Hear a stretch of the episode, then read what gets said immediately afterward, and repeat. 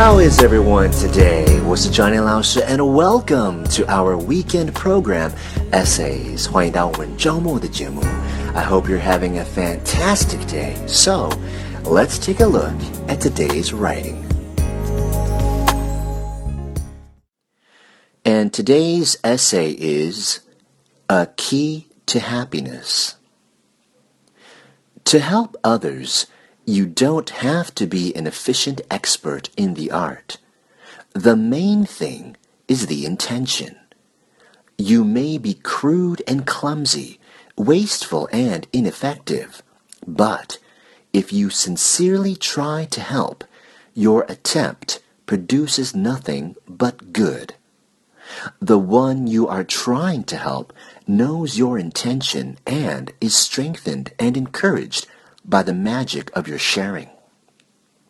In nearly every case, your simple desire to help, converted into action, produces the good sought. But perhaps the greatest good is the good that you yourself get out of the attempt. Service to others delivers more joy to you than the joy you deliver to them. In doing good, you free yourself from the terrible burden of self. You escape from yourself into a clean world of joy and light.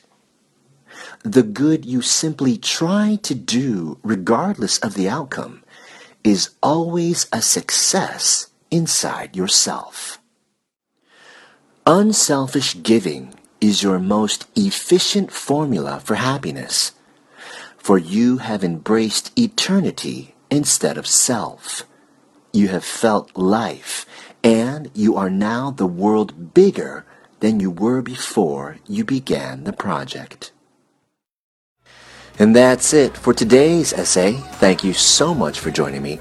Remember, 如果你想要多看 Johnny 老师的作品，或者是看更多学习英文的 information，你可以加入我们的公众号 i v y。E N G L I S H 编字符 Z Y。我是 Johnny 老师，and I'll see you next time.